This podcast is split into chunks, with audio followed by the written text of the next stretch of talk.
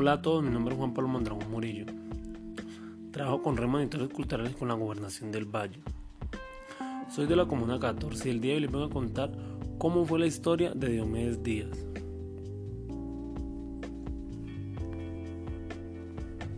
Diomedes Díaz nació el 26 de mayo de 1957 en la cuna de su humilde familia. Jamás pasó por la mente de Rafael María, su padre, que aquel pequeño se convertiría en el cantautor más representativo del folclore vallenato. Pero poco a poco, el pequeño de los días maestres iría desarrollando ese interés y esa capacidad hacia la música sin pensar que aquello significaría su futuro. El día del nacimiento de Diomedes, su madre, mejor conocida como Mama Vila, cuenta la historia que después de dar a luz a su primogénito, recibió la visita de un señor que le ofreció un disco para el recién nacido. Cuando Diomedes Díaz escuchó el acordeón, abrió los ojos y el señor, al darse cuenta, le dijo a Mamá Vila que ese niño iba a ser el mejor músico de Colombia. Y hoy en día, como todos sabemos, esas palabras se cumplieron. Diomedes nació en las tierras de una finca llamada Carrizal, un domingo a las 7 de la mañana.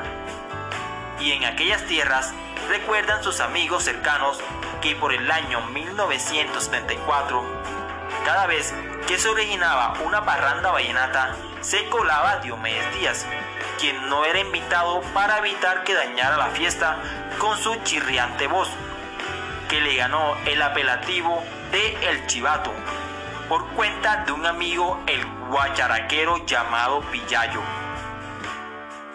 Diomedes era consciente de su limitación vocal y el único objetivo que perseguía con tales apariciones era promocionar las canciones que ya escribía y empezaban a gustar.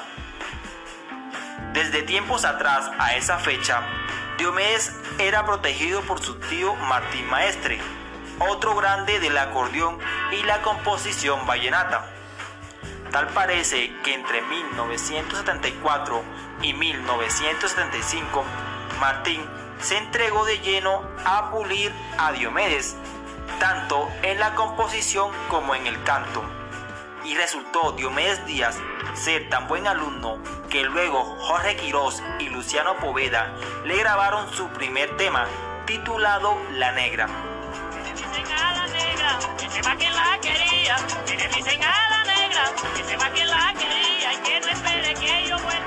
Razón por la cual decide vincularse a la radio Guatapurí en Valledupar como mensajero, pero con la real intención de impulsar la difusión de esa obra y con tal de que le sonaran sus canciones. Aunque Diomedes, siendo el mensajero y no sabía montar cicla, hizo un enorme esfuerzo para cumplir su trabajo y de esa manera logró hacerse amigo de los locutores de la emisora y los convenció de que le sonaran sus canciones. Pero lo mejor estaba por suceder.